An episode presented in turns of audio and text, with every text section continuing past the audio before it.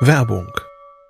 Was nervt extrem? Richtig, wenn Webseiten lange laden. Deswegen machst du deine Seiten schnell, indem du an den Web Vitals schraubst. Dabei schwer zu optimieren? Die Time to First Byte. Das hat Mitwald jetzt geändert. Im Managed Cloud Hosting des Agenturhosters bekommst du eine genaue Analyse deiner Time to First Byte. Du siehst erstmals, über welche Hebel du die KPI verbessern kannst. Teste jetzt 30 Tage kostenlos. Alle Infos unter www.mitwald.de/heise. you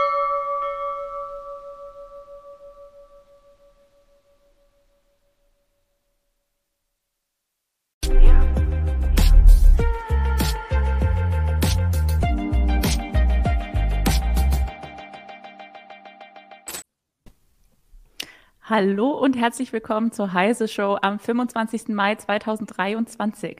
Mein Name ist Anna Kalinowski. Schön, dass ihr wieder eingeschaltet habt. Ein Hallo auch an Volker und Malte, die heute wieder unsere Themen diskutieren und einordnen werden. Äh, wir haben heute natürlich nämlich wieder drei spannende Tech-News für euch vorbereitet. Und zwar geht es heute los mit fünf Jahren DSGVO und der Rekordstrafe, die Meta jetzt von der irischen Datenschutzaufsicht aufgebrummt bekommen hat. Weiter geht es mit der geplanten EU-Chat-Kontrolle. Da plädieren jetzt Staaten für ein Verbot der Ende-zu-Ende-Verschlüsselung. Und dann sprechen wir noch über die simulierte Alien-Nachricht, die eine ESA-Sonde gestern zur Erde geschickt hat. Zwischendurch gibt's wie immer unsere Rubriken der Woche und wir freuen uns selbstverständlich, wenn ihr fleißig im Chat mitdiskutiert würde ich sagen, starten wir direkt mit Thema 1. Die Datenschutzgrundverordnung, kurz DSGVO, feiert heute ihren fünften Geburtstag. Quasi als Geburtstagsgeschenk wurde der Facebook-Mutterkonzern Meta jetzt von der irischen Datenschutzaufsicht zu einer Rekord-Bußgeldzahlung in Höhe von 1,2 Milliarden Euro verdonnert. Diese Strafe setzt einem zehn Jahre andauernden Streit erstmal ein Ende. Bei dem Streit ging es um die Weitergabe von Nutzerdaten in die USA, wo sie nicht ausreichend geschützt sind. Auch angesichts äh, dieser Rekordstrafe kann man sagen, dass die DSGVO die Erwartungen erfüllt hat. ist ja die Frage, was die Erwartungen gewesen sind an die DSGVO. Es ging ja insbesondere darum, eben den Datenschutz hochzuhalten. Ähm, und es wird jetzt natürlich noch mal ganz anders auf den Datenschutz geachtet. Äh, es mussten ja auch alle Unternehmen ähm, darauf achten und äh, naja, wie, wie, wie sie mit dem Datenschutz umgehen, müssen eine Rechenschaft ablegen, äh, müssen, wenn es Datenschutzbeschwerden gibt, ähm, dass je nachdem, ob Nutzerdaten betroffen sind oder persönliche Daten betroffen sind, eben das auch selbst anzeigen. Also da gibt es natürlich jetzt schon durchaus mehr, ähm, ja, sag ich mal, Einblicke und man sieht halt auch immer wieder, dass besonders äh, schöne Dinge passieren oder Sachen schiefgehen.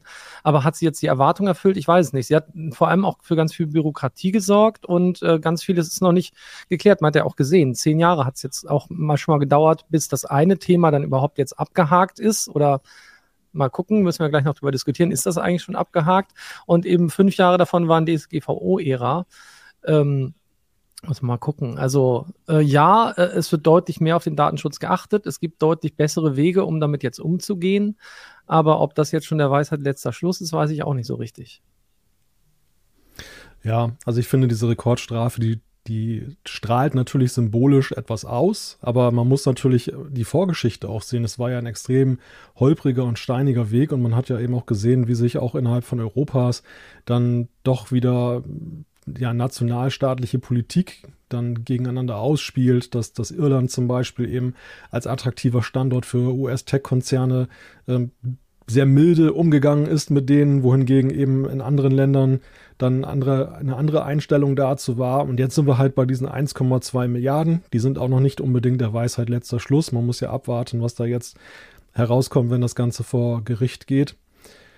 Ja, also ich, ich glaube, es ist schwer zu sagen, ob, ob diese DSGVO die Erwartung erfüllt hat, weil es ist ja wirklich eine vielschichtige Geschichte und wir sehen Positives wie Negatives. Also positiv kann man sicherlich ja ansehen, diese Geschichte, dass man seine Daten mitnehmen kann, dass Anbieter dazu verdonnert sind, die so bereitzustellen, dass ich sie mit ihnen umziehen kann. Ob das immer so einfach funktioniert, ist natürlich auch die Frage, aber die, die Möglichkeit erstmal, das Recht auf Vergessen werden, ist natürlich auch eine tolle Sache.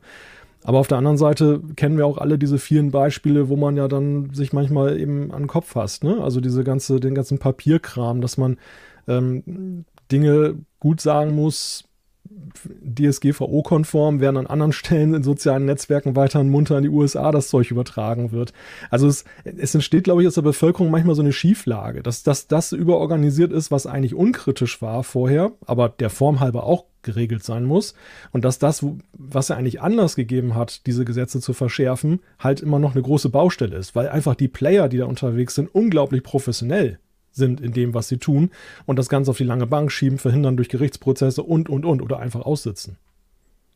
Genau, das kommt ja jetzt dann auch wieder zum Tragen. Ne? Also ähm, nun ist Facebook verdonnert worden zu dieser Strafe ähm, und das wird jetzt dann wieder vor Gericht gehen. Das heißt, da wird es dann auch wieder diskutiert werden müssen. Dann muss man gucken, wie lange dauert das ganze Thema.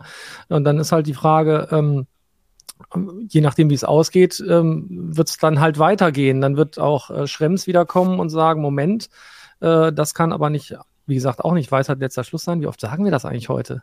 Da eine Strichliste, glaube ich. Das könnte das Motto dieser Sendung werden. Ja, das ist nicht der, diese Sendung ist nicht der Weisheit letzter Schluss. Super.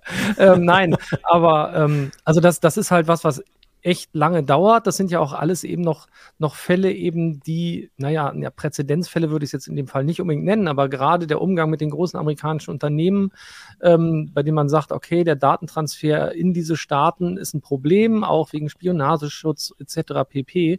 Ähm, da muss man halt schauen, wie das weitergeht und ähm, da spielt dann auch die Politik eine große Rolle. Also jenseits des Datenschutzes äh, hängt ja auch da wieder dann insbesondere bei den USA viel davon ab, wie geht das jetzt eigentlich weiter. Ne? Wie, wie, also Biden, die beiden Administration hat Zugeständnisse gemacht, auch was den Datenschutz angeht, an Europa insbesondere. Man muss halt schauen, wie geht das weiter. Wenn angenommen, es wechselt wieder äh, zu den Republikanern, dann kann man davon ausgehen, dass die wieder zurückgenommen werden und dann fängt man wieder von vorne an. Also das heißt, ähm, das ist halt ein ständiges Hin und Her.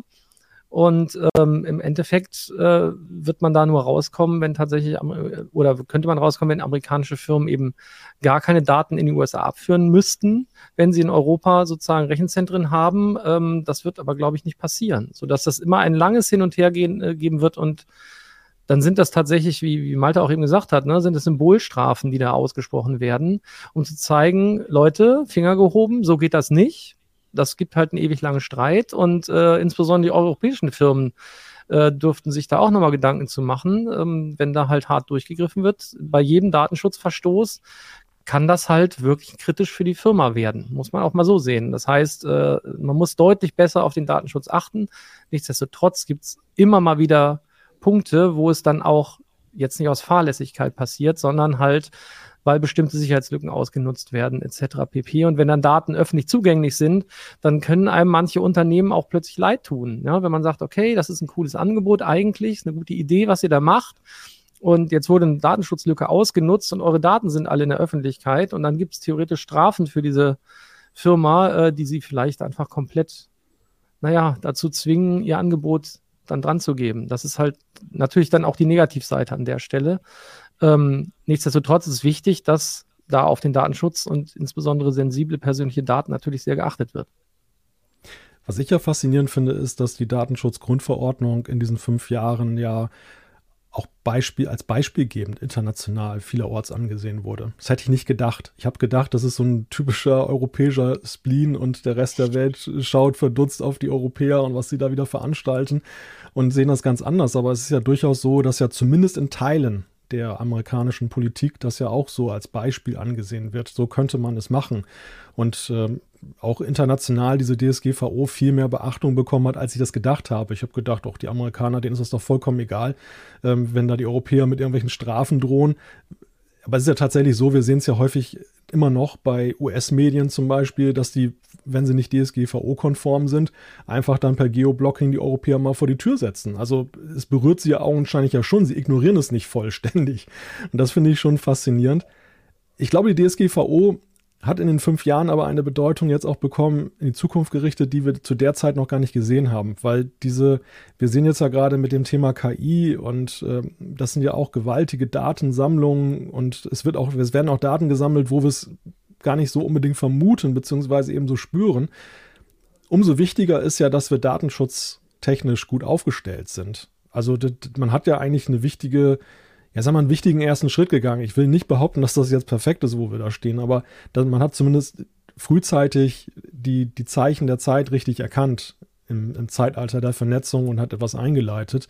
Aber es ist natürlich auch wichtig, dass man jetzt auch nach fünf Jahren nicht einfach sich nur auf die Schulter klopft und sagt, hey, wir Europäer haben das toll hingekriegt, sondern eben sich dann auch fragt, wie, wie kann man es denn, ja, wie kann man es jetzt besser machen? Was ist auch schiefgelaufen? Und vielleicht auch ein Stück weit so im Alltag der Menschen, weil ich habe es auch im Chat schon gesehen, dass, dass viele immer noch das auch als Ärgernis begreifen. Ja, es ist mitnichten alles sinnhaft, was da so abläuft. Ne? Also der, der Bürokratiehengst, der wiehert schon nur ein bisschen da herum. Also das. ein bisschen. Ein ganz, ganz leises Wiehern aus ganz der Ferne. Ein, ein bisschen mehr. Nee, klar, also je, jeder hat ja im Prinzip damit zu tun. Spätestens bei Consent-Bannern sieht man halt auch immer ne, den Hinweis DSGVO und so weiter und so fort. Ähm, da, da muss man sich manchmal wirklich fragen, okay, muss ich das wirklich überall abklicken? Das ist ja wirklich anstrengend. Aber ähm, oh je, ich sehe schon den Bürokratiehengst im Chat. Ähm, also das, das ist natürlich echt, echt eine Herausforderung. Und ähm, im Prinzip ist dann ja, gibt es dann halt ja ganz oft die Drohung, ne? Dann sagt Meta oder auch andere Unternehmen, sagen wir, gut, dann kehren wir halt Europa den Rücken. Äh, das kann man vielleicht für ein einzelnes Land machen, aber Europa mit, keine Ahnung, was, 700, 750 Millionen Einwohnern ist jetzt mal auch kein ganz kleiner Markt, ne? Also muss man auch so sehen. Ähm, die werden sich schon genau überlegen, ob sie von dem Markt zurückgehen oder, äh, oder weggehen ähm, und das dann verlassen. Ich meine, Google hatte die gleichen Geschichten, als es um ganz andere Dinge ging. Ähm, da hat man ja überlegt, ja gut, der europäische Markt ist vielleicht gar nicht so groß, zumindest was Publisher anging, hat man gesagt, dann schmeißen wir euch halt aus den Suchergebnissen raus, als es um diese Leistungsschutzdebatte ging. Das war noch eine Sache, aber äh, ich glaube nicht, dass Meta sich es leisten kann, sozusagen Europa den Rücken zu kehren. Andererseits stehen, stehen die natürlich auch ein bisschen doof da. Ne? Es ist ein amerikanisches Unternehmen, die unterliegen halt dem amerikanischen Recht und damit gibt es halt bestimmte Dinge, die sie erfüllen müssen und aus der Nummer kommen die auch gar nicht raus. Also können sich auch im Kopf stellen. Selbst wenn sie in Europa die Server haben, die Daten, den Datenzugriff gibt es halt trotzdem, weil sie eine amerikanische Firma sind. Müssen halt auswandern, sind sie halt keine amerikanische Firma mehr. Vielleicht das als Option. Dann unterliegen sie natürlich vielleicht vollständig dem europäischen Datenschutzrecht. Ist doch super. Aber dann haben sie in den USA wieder andere Probleme. Ich glaube, die Unternehmen wägen natürlich mal ab, wie weit sie gehen können. Also so siehe Twitter. Ähm, das, unter anderen Voraussetzungen oder unter, anderen Vorzeichen, jetzt bei Twitter war es ja nicht dieses Datenschutzthema primär, aber ja eben auch die Frage, wie stark kann man den Dienst verändern ohne dass jetzt alle abspringen. Und das Experiment ist ja eigentlich zugunsten von Elon Musk ausgegangen. Man muss ja sagen, dass die Alternativen, klar, die Mastodon-Beschwörer sind immer noch unterwegs und sagen, hey, großer Erfolg, aber ja, es ist für sich genommen ein, also von Mastodon aus selbst gesehen ist es ein Erfolg. Das, das Netzwerk ist stark angewachsen, da ist wesentlich mehr Leben in der Bude, alles schön, aber es ist eben nicht die Twitter-Alternative geworden, wo jetzt dann die gleichen Nutzerzahlen sind. Und das Leben spielt sich nun mal leider immer noch hauptsächlich bei Twitter ab. Und genauso gucken natürlich auch, auch Firmen wie Meta da drauf. Gehen sie da jetzt mit? Und äh, gefährden dann möglicherweise auch, oder ziehen sie das durch jetzt mit dieser Konsequenz, wir sperren Europa aus. Das würde natürlich möglicherweise Mitbewerbern den, den Weg freiräumen, die ihre Dienste etablieren, aber vielleicht ist es ja auch die bessere Regelung für sie, einfach das dann stur auszusitzen und dann passiert ja sowieso nichts, weil auch keiner an sie wirklich herankommt. Ich denke mal, das, das sind so Sachen, die wahrscheinlich die Strategen in diesen Unternehmen dann auch immer so vor sich ausrollen, überlegen, was kann man da jetzt machen. Und wie Volker schon sagt, es sind natürlich auch Zwänge da, die ja gar nicht von den Unternehmen selber ausgehen, sondern von den Staaten, in denen sie sind. Und das darf man eben auch nicht unterschätzen. Also Amerika hat vor allem erstmal sich selber im Blick. Und äh, das, das sehen wir an vielen Punkten. Das sehen wir auch ja zum Beispiel in der Frage der Fertigung und Arbeitsplätze und so weiter. Das interessiert die nicht unbedingt, was in Europa da los ist, sondern zuallererst interessieren die sich halt für sich selbst. Also das ist, das ist sicherlich so ein Punkt. Ah, ich muss mal die Zahl korrigieren. Ja, ich habe eben 700 gesagt. Das war Europa und die EU selber hat nur um die 450 Millionen. Das stimmt tatsächlich. Äh, Einwohner. Das macht den Markt, was? Nicht ganz halb so groß, aber er ist halt immer noch ganz ordentlich und äh, im Vergleich zu den USA dann halt auch schon mal gleichwertig, ne, anzusehen, mhm. mal mindestens. Also, ja, das ist halt kein Markt, den man einfach mal so liegen lässt. Ja, das sagt hier Surfax auch gerade in den Kommentaren. Sagt hier, Europa ist ein großer und starker Markt. Kein Unternehmen wird es sich leisten wollen, diesen Markt auszusperren. Das würde teils massive Gewinneinbrüche bedeuten. Genau. Und das können sich auch wieder nicht leisten, weil all diese großen Unternehmen börsennotiert sind. Also da würden, da würden dann wiederum die Anleger sagen, so, hallo, bei euch hakt es wohl irgendwo. Ihr könnt doch nicht den ganzen Markt aufgeben. Und es ist ja nicht so, dass sie kein Geld verdienen können auf den Märkten. Ne? Sie können vielleicht naja, weniger verdienen oder müssen halt sich teilweise eben diese Strafen anhören. Und aber wie gesagt, gerade äh, gerade bei dem Thema ähm, Datentransfer äh, eben in die USA sind denen halt auch zumindest ansatzweise Hände gebunden. Natürlich könnten auch die Unternehmen selber mal in den USA sagen, hier Moment, äh, ihr gefährdet halt da unseren Status zugunsten von möglichen Geheimdienstoperationen. Warum? Ja gut, es gibt ja auch einen eleganten Mittelweg. Es gibt ja auch US-Unternehmen, ich sage jetzt nicht den Namen, die, die suchen ihr Wohl darin, dass sie sagen, sie verarbeiten möglichst viele Daten lokal auf dem Gerät. Und dann haben sie gar nicht das Problem, dass sie das auf irgendwelche Cloud-Server packen müssen, die, zu denen sie Zugang gewähren müssen, den, den US-Behörden. Also das kann ja auch ein Mittelweg sein. Und das wiederum, glaube ich, ist aber natürlich auch aus Sicht von Meta und anderen Firmen ja auch dann die Bedrohung, die dann da ist. Da sind andere, die stehen Gewehr bei Fuß und warten nur darauf, dass der Markt freigeräumt wird, damit mhm. die dort rein reingehen können. Und deshalb glaube ich auch, wird man den europäischen Markt nicht so leicht aufgeben wollen. Ja, gehe ich auch von aus. Dann Wir sind gespannt, was in fünf Jahren DSGVO ja. passiert. An den zehn Jahren, ja, beim zehnten ja. Geburtstag. Ich schaue einmal noch in die Kommentare, was wir hier noch für Meinungen haben. Da haben wir wieder hier Surfax. Heute ist heute wieder sehr aktiv in den Kommentaren. Ähm, sagt, ich höre immer noch bald täglich Menschen, die über den Datenschutz schimpfen. Ähm, er selbst sagt aber, er findet die DSGVO gut, auch wenn sie einiges unbequemer macht. Dafür gibt es auch dem Bürger zumindest eine kleine Hand an Möglichkeiten, über seine eigenen Daten zu verfügen. Ja, alleine die Abfrage, ne, die Auskunftsersuchen, dass man halt sich die Daten schicken lassen kann, dass man sehen kann, was, was wurde denn überhaupt mich, über, äh, über mich eigentlich gespeichert bei dem Unternehmen? Wenn das denn tatsächlich all die Daten sind, das ist ja immer noch die nächste Frage. Dann sagt niemand noch zu dem Meta-Thema. Er habe vorhin gelesen, dass Meta jetzt den Rotstift ansetzt, wollen massiv Stellen kürzen, aber das hat wahrscheinlich nichts mit der Bußgeldzahlung zu tun, oder? Nein, ja. Würde mich auch sehr wundern. Also ich meine, die haben ja schon im letzten Jahr äh, Zehntausende Leute rausgesetzt. Das hat, glaube ich, eher andere Gründe, ne, vor dem ganzen Hintergrund äh, KI etc. und vielleicht auch völlig leer gekauften Märkten. Ne? Die haben ja eingestellt, wie, wen sie nur nehmen konnten, damit die anderen ihn nicht kriegen, so ungefähr.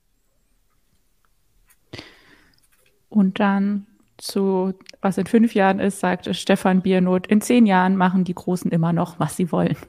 Eine düstere Aussicht. Und Sir Fax, bitte nicht, nicht ruhig sein. Wir freuen uns über jeden Kommentar. ja, dann ähm, hören wir uns in fünf Jahren wieder zum Thema DSGVO. Das war die heiße Show. Auf Wiedersehen.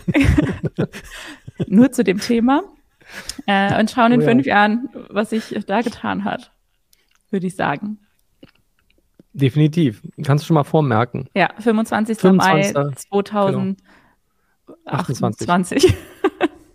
genau, dann äh, hören wir uns da wieder.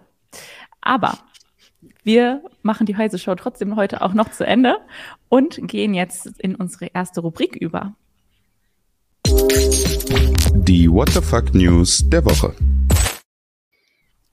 Die What the Fuck News der Woche hat heute den Titel Doom im Teletext. Bastler veröffentlicht Code auf GitHub. Der legendäre Ego-Shooter Doom, der 1993 auf den Markt kam und der bis 2011 in Deutschland auf dem Index stand, kann jetzt im Teletext gespielt werden. man möchte sogar mit der Fernbedienung. Ein Programmierer hat auf GitHub den passenden Code dafür veröffentlicht. Das Spiel läuft nicht direkt auf dem Fernseher, sondern auf einem externen Gerät. Dessen Videoausgabe wird dann in Teletext-Daten übersetzt und an einen Fernseher gestreamt. Die Auflösung ist im Teletext natürlich nicht gerade berauschend. Äh, ich habe auch euch ein Video vorbereitet, in dem ich euch mal zeige, wie das Ganze dann dort aussieht. Moment wieder. Ich habe es da.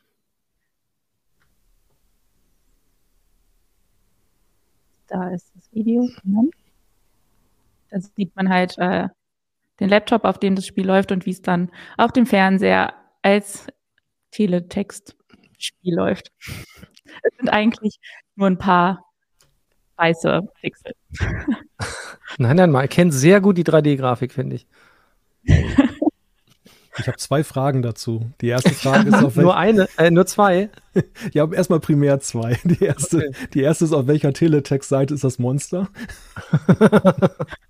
und, und die Frage Nummer zwei ist, gibt es auf Seite 150 auch Untertitel dazu? Wahrscheinlich. Stimmt, das ist immer Seite 150. Oh ja, wird ja, das ja, eigentlich noch ja, eingeblendet beim Fernsehen heutzutage? Oh, Früher stand das da immer. Haben, haben Fernsehen heute noch sowas? Ich weiß es eigentlich gesagt. Doch, ich, ich glaube schon. Ich glaube schon. Also ist ja sogar, also mindestens mal bei DVB ist es auch digital übermittelt worden und ist dann viel schneller mhm. gewesen als vorher das Laden sozusagen über die Austastlücken und so. Das ist echt schon, ja. Aber das war doch, das war doch auch noch so Entschleunigung pur, ne? Du hast eine Seite aufgerufen und dann musste erstmal so diese, diese 999 Seiten mussten durchlaufen, bis genau. du dann wieder bei der Infoseite bist. Bloß nicht runterblättern. und, und, heute klagen die Leute schon, wenn sie mal 0,1 Sekunden auf einen Artikel warten müssen, wenn sie die URL eingeben. So, so, so ist das auf jeden Fall. Ja, ich finde find das ganz lustig, weil das, das passt ja so schön da rein. Ich glaube, ich weiß gar nicht, ob der der Kollege, der den Artikel geschrieben hat, das auch verlinkt hat. Es gibt ja so eine ganze Galerie von, von ja, Projektseiten. Da habe ich noch das was ist, für euch.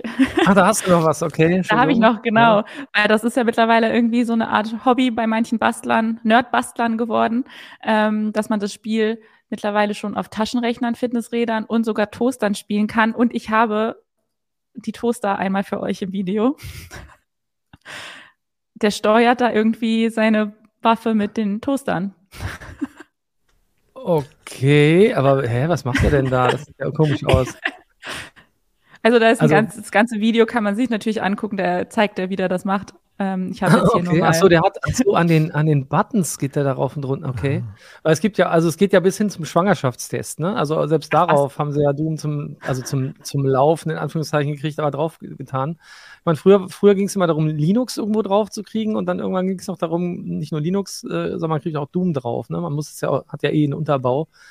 Ähm, das ist, äh, finde ich auch schon immer ganz lustig. Ne? Dass immer dann Will it run Doom ist dann so immer die Frage egal bei was und insbesondere bei besonders schwacher oder ähm, überraschend, äh, überraschender Hardware, würde ich jetzt mal sagen, wird dann gerne geguckt. Ne? Hat es ein Display? Wir hatten übrigens überlegt, fällt mir gerade eins, haben wir gar nicht mehr gemacht. Wir haben doch hier uns mit diesen Konnektoren, ne? also für diese Telematikinfrastruktur, haben uns auseinandergesetzt. Da war auch eine Idee, das haben wir aber tatsächlich nicht umgesetzt. Vielleicht will das jemand im Chat machen. Ähm, auf dem Display von diesem Gerät, ob wir nicht auch einfach, da dann Linux drauf läuft, wir könnten ja auch versuchen, mal Doom drauf zu spielen. Haben wir dann aber gelassen. Ja, hier, Man ähm, fragt sich, was wir mit den Dingern tun. Ja, im, im Chat fragt auch jemand, ich habe nur eine bis zwei Fragen. Was soll das Ganze und wozu braucht man sowas? Ach Mann, was, was für ein Spaßverderber. Das ist ja J.R. wie J.R. Ewing, der hatte auch keinen Humor. Ich hätte, Nein, Entschuldigung. Ich hätte auch noch eine Frage und zwar, ich hätte gerne diese Toastersteuerung für den MS Flight Simulator. Sehr gut. Wenn man so Schub gibt und dann so den Toaster hochzieht. Ich finde das, da, da, ist das fast naheliegender als bei Doom, oder? Ja, eben, genau. Das ist eine wunderbare Wiederverwertung von alten Toastern. Ja, das, das wäre doch ein Projekt, oder? Mach das doch mal, Malte. Dann präsentieren wir das auch oh, hier. Da muss ich die Make-Kollegen mal fragen. Das geht nur mit Amtshilfe. genau, wir, wir beantragen Amtshilfe über Blatt A38. ja, also wir werden euch auf dem Laufenden halten, äh, ob Malte das noch bastelt. ähm, und ansonsten würde ich sagen, machen wir jetzt aber mit Thema 2 von heute weiter. Und zwar die EU-Staaten diskutieren momentan über die Pläne zur sogenannten Chat-Kontrolle. Äh, dabei geht es darum, die Online-Kommunikation auch in verschlüsselten Messenger-Diensten wie WhatsApp oder Signal zu überwachen, um Kinder und Jugendliche besser vor sexuellem Missbrauch zu schützen. Aus einem geleakten Dokument aus dem Rat der Europäischen Union geht jetzt hervor, dass Spanien in diesem Zuge sogar für ein Verbot der Ende-zu-Ende-Verschlüsselung plädiert. Können wir uns zukünftig also von unserer Privatsphäre in Chats verabschieden oder was soll das jetzt? Tja, was soll das jetzt? Ähm, äh, ist ja sowieso hm, wie fange ich an? Also, dass wir überhaupt Ende-zu-Ende-Verschlüsselung in privaten Chats haben oder in 1 zu 1 Kommunikation, das ist ja sowieso noch nicht lange so, sondern es ist ja nach und nach eingeführt worden bei vielen Chats. Ähm, und äh, natürlich ist es insbesondere Strafverfolgungsbehörden ähm, oder vielleicht auch anderen Abteilungen äh, von, äh, von irgendwelchen ähm, Regierungen nicht gerade, äh, naja, zur Freude geschehen, sondern ähm, die sehen natürlich eine Erschwernis darin, wenn insbesondere es darum geht, eben gegen Kriminalität, gegen organisierte Kriminalität vorzugehen, gegen ähm, Terroristen vorzugehen. Ähm, und das, das ist dann oft so ein Grund, deswegen die das sowieso nicht gut finden. Und jetzt wird es natürlich im Rahmen der Chatkontrolle, insbesondere bei Missbrauchsfällen, ähm, sozusagen diskutiert und ähm, da wird es dann, und das, das wirkt dann halt auch oft so, als wäre das durchaus noch ein Interesse, das darüber hinausgeht, eben diskutiert, dass man sagt, nee, ähm, am besten wäre da gar keine Verschlüsselung, weil dann kommt man halt vielleicht da an die Informationen dran. Ähm, damit äh, wird dann plötzlich, im, aber naja, ich sag mal, das, das frühere Briefgeheimnis, da konnte man ja im Prinzip auch den Brief als Geheimdienst öffnen. Ähm, so ein bisschen in Frage stellt. Äh, der, der Schutz der persönlichen Daten, äh, DSGVO spielt da auch wieder mit rein, übrigens, witzigerweise. Ähm, das passt halt überhaupt nicht zu dem Ansinnen, das eigentlich die EU vorangetrieben hat. Und äh, das finde ich halt schon sehr fragwürdig. Und natürlich gibt es dann auch, wenn man sich das anguckt, in jedem Land eine andere Meinung. Also es gibt Länder, die das sehr hochhalten, sagen, um Gottes Willen, das geht gar nicht. Ähm, man muss ja auch mal ein bisschen an die Bürgerinnen und Bürger denken an der Stelle, die nämlich diese digitalen Systeme nutzen und gar nicht, äh, also natürlich nicht darauf verpflichtet sind, dass möglicherweise teilweise auch intime Chats irgendwie da landen äh, bei irgendwelchen Strafverfolgungsbehörden oder auch eben möglicherweise Kriminellen, die dann möglicherweise auch in der Lage sind, es zu entschlüsseln. Ähm, und auf der anderen Seite geht es natürlich darum, Missbrauchsfälle zu vermeiden. Und das, das muss man irgendwie abwägen.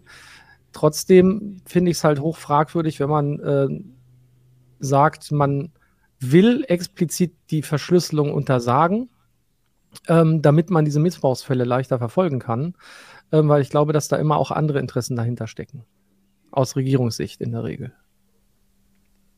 Das Lustige ist ja, dass diese Kryptographie-Debatte und am Ende ist es ja eine Kryptographie-Debatte, ja schon existiert, seitdem eigentlich auf Privat-PCs das möglich ist. Also seinerzeit gab es doch auch diese, weiß nicht, war das nicht sogar so, dass PGP mal verboten war oder verboten werden sollte oder sowas, der Gebrauch?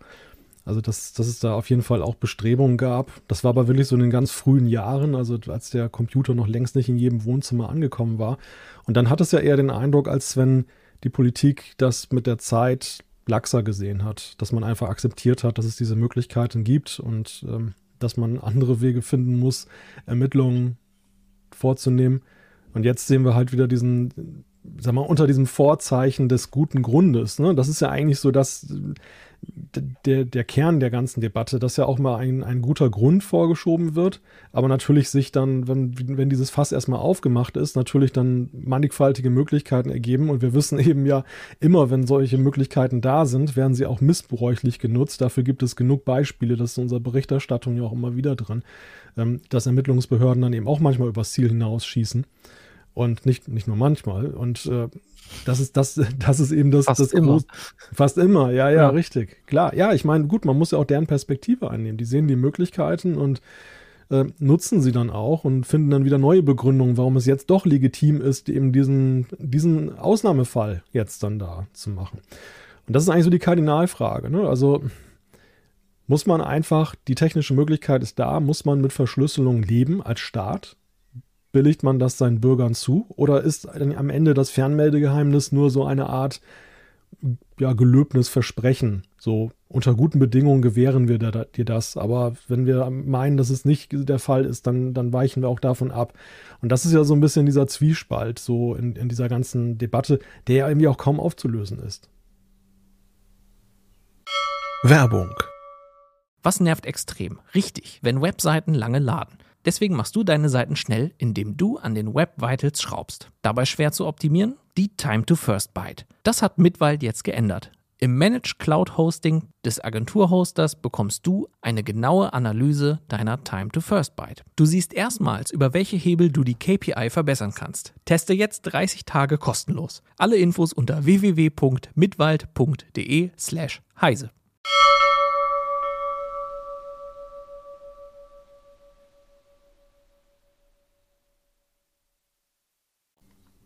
Ja, es ist halt tatsächlich echt die, echt eine Herausforderung natürlich. Ne? Man, ich glaube, am Anfang war es halt so, die ganzen Chats waren unverschlüsselt. Ne? Man hätte als, als ähm, sage ich mal, ähm, WhatsApp und Co. waren super, super gut zu überwachen im Prinzip. Der Datenverkehr, den konnte man einfach theoretisch so abgreifen und hätte damit hervorragend irgendwie rausfinden können, ob Leute sich verdächtig verhalten, etc. pp. Jetzt plötzlich geht das halt nur noch erschwert oder gar nicht oder äh, man erbittet halt Hintertüren.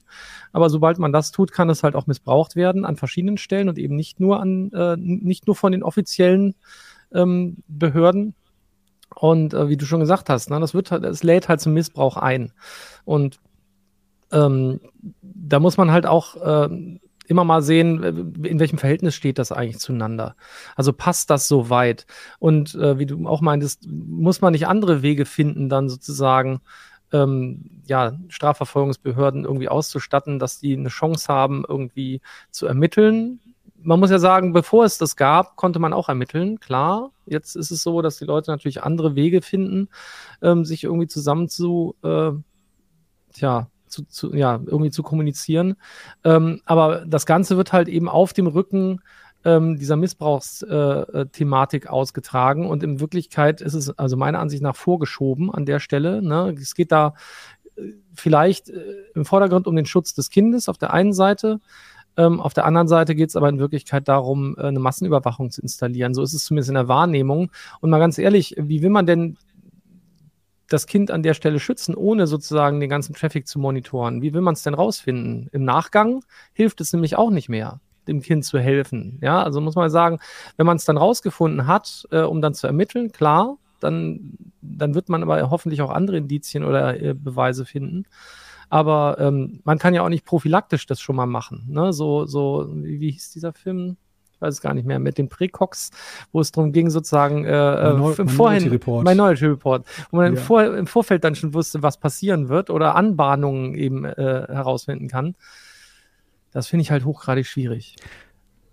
Aber Volker, wenn du Krimineller wärst, würdest du WhatsApp dafür benutzen, für, für deine Kommunikation? Das ist ja auch noch so die Frage. Also auch im, im Chat wird das ja diskutiert. Das sind doch nur die dummen Kriminellen, die sich dort dann auch, oder sagen wir die kleinen Kriminellen, ähm, die dann eben auch meinen, dass das sowieso noch ein Kavaliersdelikt ist oder so, die da unterwegs sind. Weil wir haben ja auch schon vergleichbare Fälle gesehen, wo ja eben kriminelle Vereinigungen ja auch ganz eigene verschlüsselte Chat-Systeme eben auch haben, die sie nutzen. Ja, klar. Also ich meine, äh, wenn, wenn man auf so ein Standardsystem aufsetzt wie WhatsApp, äh, dann, dann ist das natürlich nicht besonders schlau, äh, dass man ausgerechnet dann darauf gehen würde. Ähm, und tatsächlich benutzen die halt meistens dann ja eher Nischen. Äh, Messenger, um sowas zu tun. Aber äh, klar, wenn, wenn gefordert wird, dass man überall ein, äh, reinschauen kann als Strafverfolgungsbehörde, ähm, dann wären die natürlich auch betroffen. Andererseits ist es halt zum Beispiel ja auch mit Telegram so, äh, dass man denen kaum habhaft wird sozusagen. Und das hat halt eine große Verbreitung. Deswegen, ich glaube, dass da eigentlich, also wie gesagt, diese ganze Debatte scheint mir vorgeschoben zu sein, ähm, um eben andere Dinge ähm, ermöglichen zu können. Und äh, was, was natürlich nicht heißen, also oder, oder was man sagen muss, dann kommt halt ja immer das, das Gegenargument zu sagen, aha, ihr wollt also, dass Kindesmissbrauch gefördert wird, dadurch, dass eben die äh, Überwachung nicht möglich ist. Das ist natürlich totaler Quatsch. Es muss halt andere Möglichkeit geben, äh, diesen Leuten, äh, die sowas tun, äh, sozusagen auf die Schliche zu kommen. Ähm, aber das kann nicht sein, dass man sozusagen damit eine Massenüberwachung überall installiert und vor allem auch Sicherheitslücken im Endeffekt, also oder eine Privatsphärenlücke in dem Falle überall installiert, um das zu tun. Ähm, da muss man halt schauen, wie man mit den technischen Gegebenheiten Schritt hält. Und eben sehen, wie man eben mit anderen Ermittlungsmethoden vorankommt. Ich meine, mich werden jetzt bestimmt einige Leute, die in dem Umfeld arbeiten, steinigen wollen, aber ähm, das kann halt nicht sein, dass man sozusagen ähm, deswegen die Sicherheit oder Privatsphäre aller anderen aufs Spiel setzt, beziehungsweise einfach alle sozusagen in die Öffentlichkeit zwingt. Das ist nun mal halt heutzutage mit digitaler Kommunikation so, da muss man sich mit auseinandersetzen und schauen, wie kann man das lösen, auf jeden Fall werden die Leute, die was zu verbergen haben, immer in die Verschlüsselung gehen. Das wird immer so passieren und man wird trotzdem das Problem behalten. Und das macht halt überhaupt nichts besser. Deswegen finde ich diese ganze Debatte irgendwie nicht nachvollziehbar. Was ich mich in dem Zusammenhang frage, ist, ob die gerade die jüngeren Nutzer eigentlich heute das Bewusstsein haben dass sie, oder das Gefühl haben, dass sie sich sicher fühlen. Also sicher, dass sie sicher kommunizieren. Oder ob das nicht da sowieso eine andere Wahrnehmung gibt. Wie im Sinne von, ich verschicke eine Postkarte. Der Briefträger kann ja theoretisch lesen. So mit, mit welcher Herangehensweise. Weiß nicht, Anna, wie geht dir das? Hast du das Gefühl, du verschickst Postkarten, wenn du WhatsApp verschickst, oder eher äh, hast du das Gefühl, du bist sicher unterwegs damit? Da habe ich schon eher das Gefühl, dass ich da sicher unterwegs bin, muss ich sagen. Ähm, es gibt auch, äh, wir hatten einen Beitrag darüber, dass es ähm, eine Umfrage gemacht wurde bei 13- bis 17-Jährigen, ähm, ob die das eigentlich gut finden würden, wenn es da verdächtige Inhalte in ihren Chats gibt, dass dann äh, Behörden da reingucken können. Und da fanden das 66 Prozent auch nicht so prickelnd. Also die, die eigentlich dadurch geschützt werden sollen, wollen das eigentlich auch gar nicht dass es über Was, diesen Weg gemacht wird. Wo, wobei es erstaunlich wenig sind. Man muss ja sagen, ein Drittel fand es immerhin gut. Ne? Also ich, ich glaube, bei Heise, wenn man bei Heise Online eine Umfrage dazu macht, wird es etwas deutlicher ausfallen, dass sie das nicht gut finden. Aber das sind ja. halt auch Leute, die sich mit diesen Themen viel stärker auseinandersetzen. Ja, ja aber das ist auch ähm, eine Umfrage gewesen in 13 EU-Staaten und in Deutschland waren die Werte auch überall höher. Also man ja. scheint da auch in den Staaten unterschiedliche äh, Vorstellungen von zu haben, wie geschützt es sein sollte. Ich meine, was man ja auch durchaus merkt, ist, ähm, dass ähm, bei den ganzen sozialen Medien, also jetzt mal unabhängig von, von Messengern und so weiter, ähm, dass da die Leute, die früher ganz normal ihre ganzen Bilder irgendwo rumgepostet haben und so weiter, irgendwann festgestellt haben, oh, es gibt Privatsphäre-Einstellungen. Ähm, eigentlich möchte ich gar nicht, dass das jeder sieht, sondern ich möchte nur, dass meine Freunde sehen. So, und die Leute, die das machen, die werden auch nicht äh, gerade erpicht darauf sein, dass irgendjemand von Strafverfolgungsbehörden da reinguckt. Ähm, also kann ich mir also zumindest beim besten Willen nicht vorstellen. Und ähm, da ist, glaube ich, schon ein größeres Bewusstsein als noch vor ein paar Jahren äh, da war. Und ich glaube, ich höre auch sehr selten äh, was von dieser Szene, die mal relativ groß war. Das war diese Post-Privacy-Szene, die gesagt hat, ich habe doch nichts zu verbergen. Ich glaube, es gibt genug Konversationen und Kommunikation, wo man sagt, das ist echt nichts, was andere unbedingt wissen müssen. Und das hat überhaupt nichts damit zu tun, dass es illegal ist oder irgendwas, aber es ist halt teilweise peinlich. Teilweise ähm, spricht, also man spricht, man schreibt ja äh, oft über diese Messenger-Kanäle halt Dinge, die, die, wo man denkt, man ist wirklich unter, also unter zwei, ne? Also wo man wirklich denkt, da bin ich allein mit diesen Menschen und das geht auch niemandem was an. Ähm, und deswegen ist es halt, finde ich schon sehr, sehr schwierig, zu sagen, okay, jetzt kommt Spanien, sagt, nee, eigentlich müsste das verboten werden. Andere sagen, na ja, ähm, äh, ist schon in, in, Ordnung, aber es sollte Möglichkeiten geben für Strafverfolgungsbehörden. Aber dann muss man halt auch die Strafverfolgungsbehörden im Griff haben. Und das ist ja, ähm, wie Malte auch vorhin gesagt hat, öfter mal nicht äh, der Fall, dass das so ist. Und dann stellt man doch fest, aha, da wurden halt Überwachungen durchgeführt bei Menschen, ähm, wo man sich fragt, wie kann das sein? Wieso sind da Verdachtsmomente? Und das wird halt zu oft ausgelegt als, äh, ja, ja, klar, verdächtig könnte sich ja jeder verhalten. Ne? Also das ist so ein bisschen die Problematik dabei. Ja, im Chat äh, ist man sich auch mehrheitlich äh, einig, dass diese Missbrauchsdiskussion hauptsächlich vorgeschoben wird. Ähm, Sören Gensler sagt da nämlich, die Missbrauchsdiskussion ist leider wieder nur vorgeschoben, damit die allgemeine Öffentlichkeit der Sache was Positives abgewinnt. Und äh, keine Ahnung, wie der User ausgesprochen wird. äh, T-W-O-B-N-T. Kann ich nicht aussprechen. Ähm, Kinder werden nicht im Netz missbraucht, sondern im geschützten Umfeld. Und gerade hier versagt die Gesellschaft und der Staat. Was KP? KP ist nur der Opener. Was ist denn KP? Äh, Kinderpornografie, würde ich denken. Ah, okay. Also wäre jetzt mal das, was ich aus dem Kontext zumindest äh, versuche zu erahnen. Ähm, ja, ja gut, das stimmt natürlich nicht ganz. Man gibt, es gibt ja nun viele Fälle, wo es eine Anbahnung einfach eben übers Internet gibt, wo es dann eben ne, die Verabredungen gibt und dann geben sich die Leute als jünger, älter oder sonst was aus. Ähm, ich glaube schon, dass da viel passieren kann im Vorfeld, aber klar, der, der eigentliche Missbrauch findet natürlich in der Regel an anderer Stelle aber würde man dieses Grooming heißt es ja, glaube ich, dieses Anbahnen, kann man das denn, indem man die Ende-zu-Ende-Verschlüsselung aufhebt, äh, verhindern? Also du weißt ja trotzdem nicht, wie alt der Mensch ist, der da schreibt, naja, oder? Nee, nee, natürlich nicht. Und insbesondere würde es ja genau dann zu dem kommen, was ich eben sagte, äh, so Minority Report mäßig. Du kannst ja nicht im Vorfeld das in der Art und Weise tun, weil ähm, die Strafverfolgungsbehörde in der Regel erst im Nachhinein ansetzt. Ansonsten muss man eine Massenüberwachung machen und das kann überhaupt nicht Sinn der Sache sein. Wie, wie soll man das denn sonst vorher wissen? Also die Anbahnung. Die Anbahnung kriege ich nur dann mit, wenn irgendjemand aus diesem aus diesem Chat ansonsten die Dinge jemandem mitteilen würde. Das tun ja gerade die Geschädigten in der Regel nicht oder diejenigen, die dann äh, möglicherweise missbraucht werden.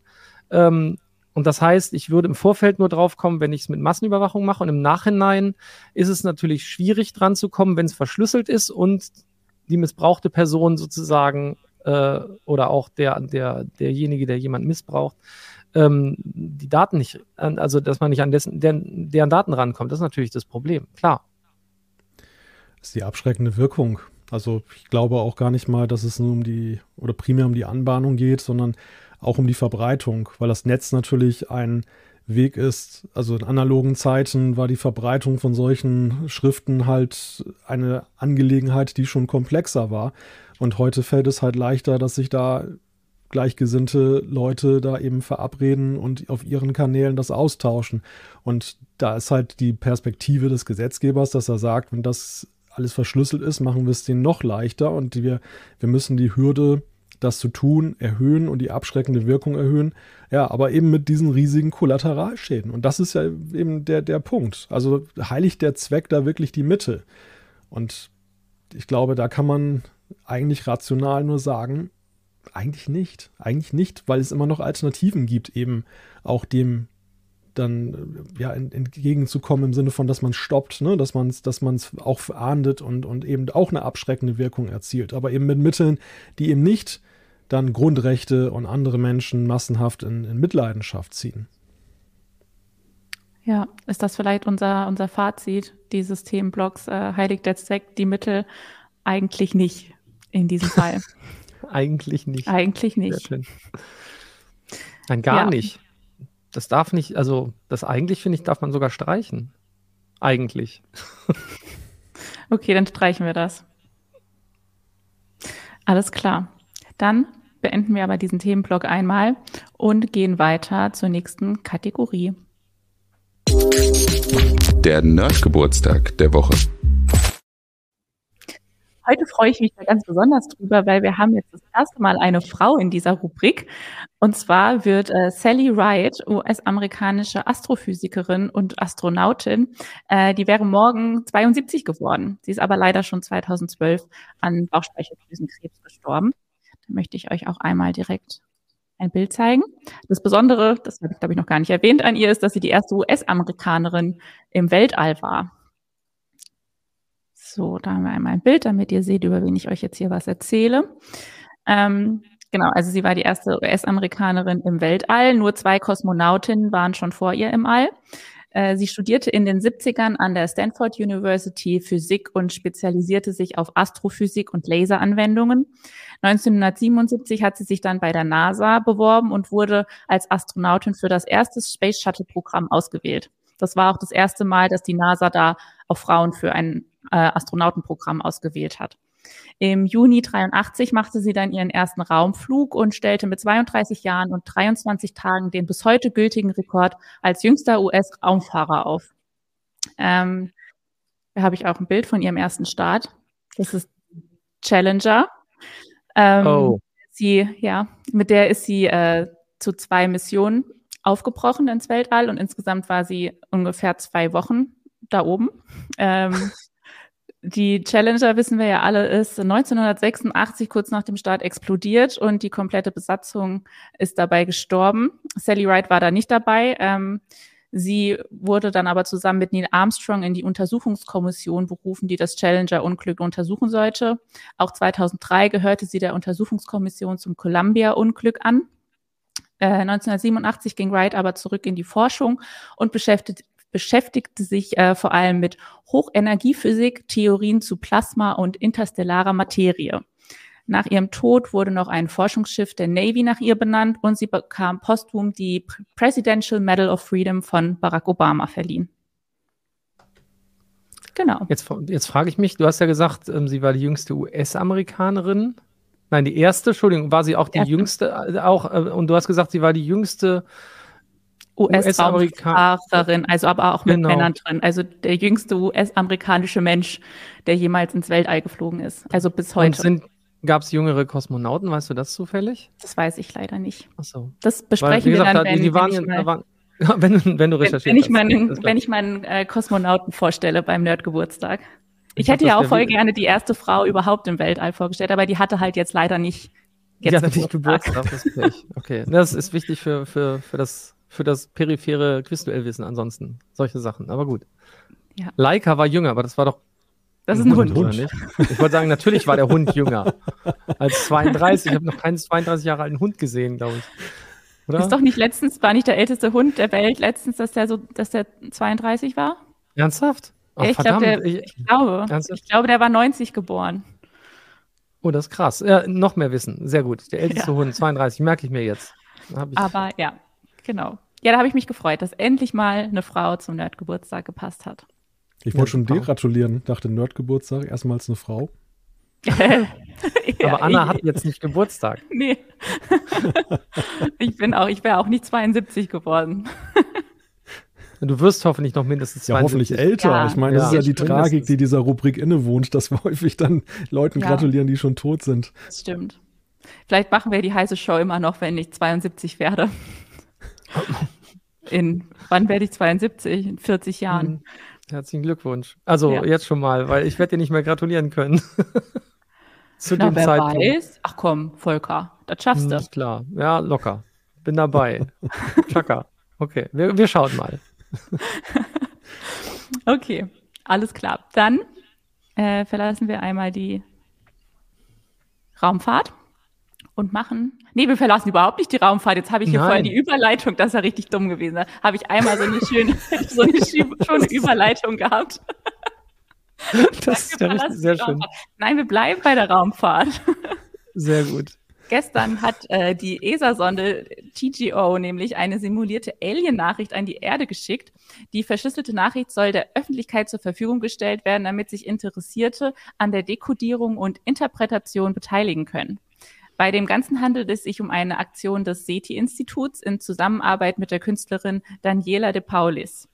Die Öffentlichkeit soll so für die Suche nach außerirdischer Intelligenz interessiert und auf ein mögliches echtes Alien-Signal vorbereitet werden. Wir wissen ja aber gar nicht, ob wir echte außerirdische Signale überhaupt technisch empfangen und entschlüsseln könnten. Und somit ist ja die Aktion auch irgendwie kein echter Testlauf, oder? Ähm, also bringt so ein Kunstprojekt wirklich was?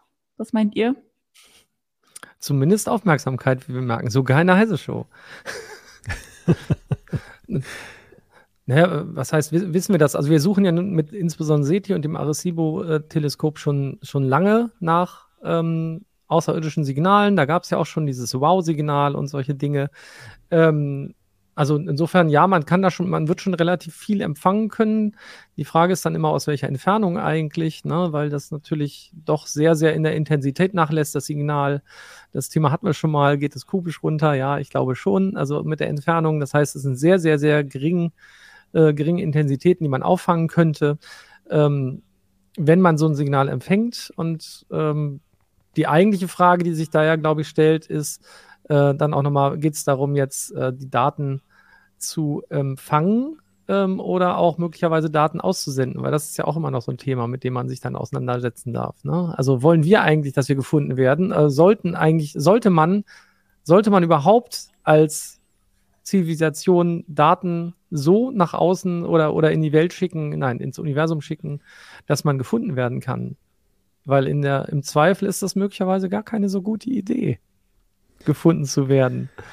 Und äh, ja, natürlich, wenn uns jemand Dateninformationen äh, schickt und wir die entschlüsseln können, ähm, die werden, wenn, wenn sie das tun, übrigens wahrscheinlich gar nicht so wahnsinnig verschlüsselt sein, diese Daten.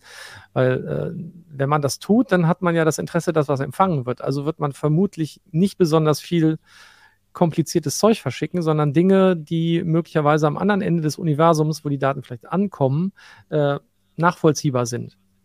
Das war ja schon bei den, bei diesen Scheiben, die man ins, äh, äh, bei den, bei den Sonden mitgeschickt hat, so, dass man versucht hat, so, sozusagen, hey, übrigens, wir sind der so und so viel Planet in dem und dem Sonnensystem. Gibt es ganz viele Science Fiction zu, warum das keine gute Idee ist. Aber wir wissen ja auch überhaupt gar nicht, ob Aliens die, die gleiche Technologie wie wir benutzen und die gleichen Sachen empfangen und senden können. Also. Ja, wir gehen ja immer, ja klar. Man geht ja davon durchaus, also die Physiker, so, gehöre ich auch zu, irgendwie ein bisschen noch, die gehen ja schon davon aus, dass die Physik äh, am anderen Ende des Universums jetzt nicht total anders ist als hier. Ähm, und deswegen geht man in vielen, naja, geht man, kann man halt schon davon ausgehen, dass da auch die Mathematik erstens genauso funktioniert, äh, dass äh, visuelles Sehen, visuelles Sehen, ja, mh, visuelle Wahrnehmung genauso funktioniert und so, dass man halt durchaus äh, davon ausgehen kann, dass diese Daten, die man übermittelt, irgendwie dechiffriert werden können, zumindest. Nicht unbedingt entschlüsselt, aber dass, ne, dass, dass man denen halt was, was schickt, was die eben erkennen können und was dann eben möglicherweise auf einen schließen lässt ähm, und zu einer Kommunikation führt, wenn man gutmütig ist. Aber ähm, grundsätzlich äh, ist es halt auch so, dass, dass man möglicherweise, weil es steht auch im Chat gerade, wir senden eigentlich schon 200 Jahre lang Daten ins Weltall. Ja, ja, ja, so ungefähr. Ne? Ähm, sobald man elektrische Signale ähm, produziert hat, ähm, ist es halt schon so, dass man die, je nachdem, wie gut man denn auf die Erde schauen würde, durchaus erkennen kann, dass da auf diesem Planeten, auf dieser kleinen blauen Kugel irgendwas los ist. Dass von da plötzlich Signale kommen, die nicht natürlichen Ursprungs sind, zum Beispiel. Ähm, das sind ja unabsichtlich gesendete Signale. Da muss jemand ganz genau hinschauen und umgekehrt, dieses hier wäre halt ja was äh, von der Idee her ein Signal, dass, dass man absichtlich aussendet, damit jemand anderes, eine andere Zivilisation feststellt, ach guck mal, da sind welche, wir sind nicht alleine. Äh, ja, und dann ist die Frage, wie geht's weiter? Lass doch mal zurückschreiben, Brieffreundschaft, Ende zu Ende verschlüsselt am besten, kann nicht überwacht werden. Keine Ahnung. VO-konform. Ja, sowieso. Muss man erstmal einen Banner durchklicken und schon ist vorbei mit der Kommunikation. ja. Ja, das ist ja tatsächlich die Frage, ne? Wenn es klingelt, geht man ran. Also stellt, sich, stellt sich im irdischen Kontext manchmal genauso wie, wie im extraterrestrischen diese, diese Frage. Äh, ja, Volker hat das ja schon schön beschrieben, die ganzen Risiken, die da, die damit verknüpft werden. Aber in dem aktuellen Experiment ist es ja so, dass man tatsächlich ja hier auf der Erde eigentlich dafür werben will, dass man eben diese Signale empfängt und äh, ja, vielleicht auch Mittel dafür locker macht, das in Zukunft weiterhin zu tun oder den technischen Aufwand zu erhöhen, weil einfach die Allgemeinheit irgendwie Lust darauf hat und ein Interesse daran hat. Ich bin ja immer noch gespannt, ich habe noch nichts davon gelesen oder gehört, vielleicht ist es mir entgangen, was denn jetzt eigentlich die Botschaft ist, die man da, ich glaube von der Mars-Sonde oder so hat man aus, hat man die geschickt, äh, wie die denn lautet. Ne? Also, das weiß man nicht. Das soll ja jetzt entschlüsselt werden. Ja. Das, das weiß nur dieses, dieses Team dieser Künstlerin, kennt diese Nachricht eine Fastfood-Bestellung oder, oder so. wer, wer, das liest, ist doof. Ein Tweet oder so. Genau, sehr schön. Ja, wer weiß. Ja, ich finde ich find das Grund, also die, die Dinge, die damit zusammen, ne, wo man sich die Gedanken drüber machen kann, die finde ich halt schon sehr spannend. Ist das eine gute Idee? Will man das? Ähm, was bedeutet das eigentlich? Und die Wahrscheinlichkeit, dass, dass man halt andere findet, ähm, die einen tatsächlich eine Nachricht schicken, geschickt haben, ähm, das, das gibt ganz interessante Überlegungen, die dann anschließen. Und äh, da, da haben sich ja schon hunderttausende Science-Fiction dran versucht, äh, an ja. dieser Problematik. Ja, dem wohnt natürlich immer so eine gewisse Naivität inne, dass man halt denkt, das ist eine Zivilisation, die mit uns auf Augenhöhe ist oder vielleicht sogar technisch ein bisschen unterlegen ist. Aber dass wir auch ein gefundenes Fressen sein könnten, das ist dann natürlich dann die, die äh, Fassung, die man dann nicht, glaube ich, so berücksichtigt bei der ganzen Geschichte. Also ist vielleicht dann auch, ja, vielleicht ist das auch noch so ein bisschen von diesem menschlichen Gedanken äh, bestimmt aus früheren Zeiten, dass man halt, dass wir die Überlegenen sind, so und das, äh, ja, vielleicht ist das heute etwas geläutert, wenn man da mal genauer drüber nachdenkt. Ich glaube auch, das ist ganz schön naiv. Vor allem Hollywood zeigt einem sehr häufig, dass es meistens nicht so ist, dass die Aliens die Netten sind.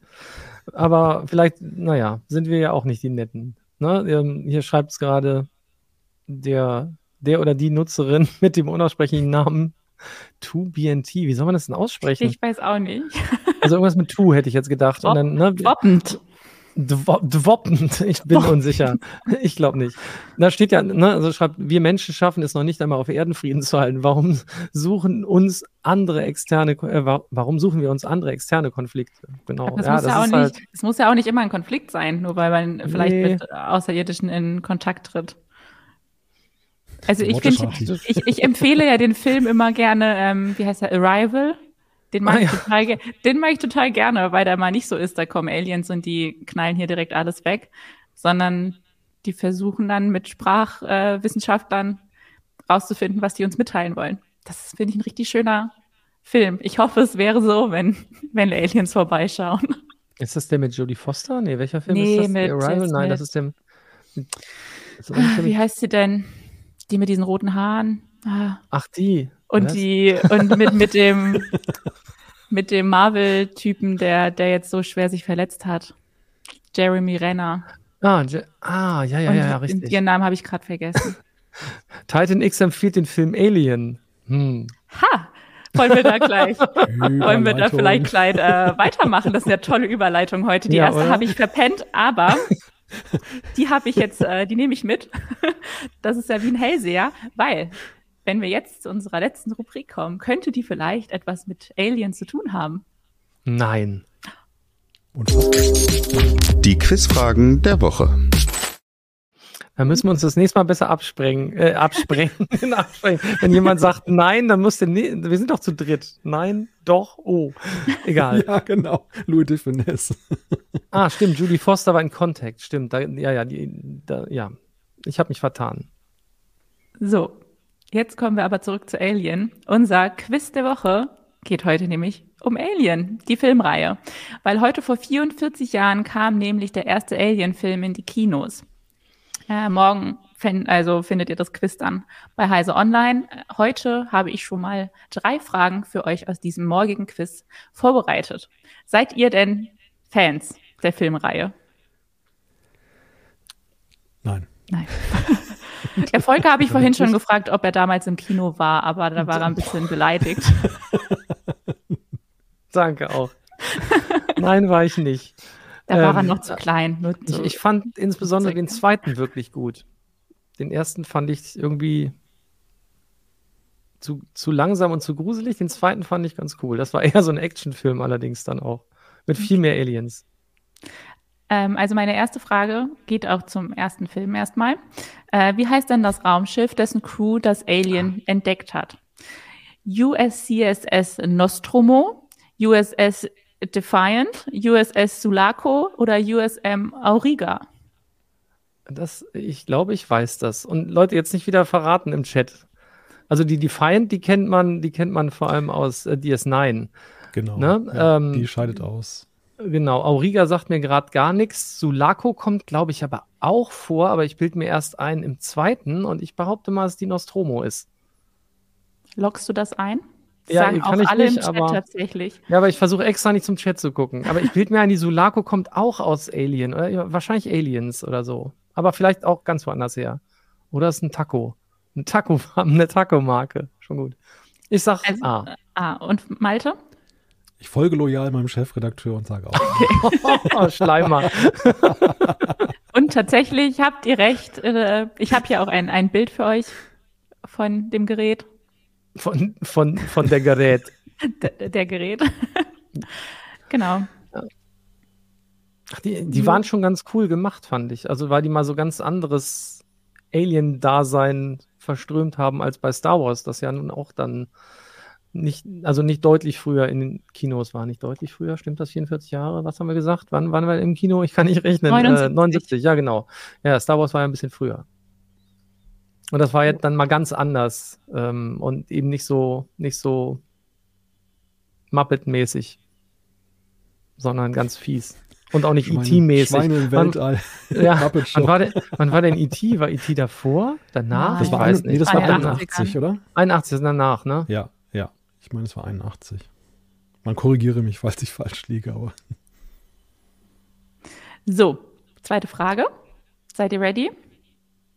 Mhm. Mit welchem anderen prominenten Außerirdischen geriet das Alien gleich mehrfach Ah. aneinander? Ja, E.T., The Predator, Romulaner oder Z- mit Zylon?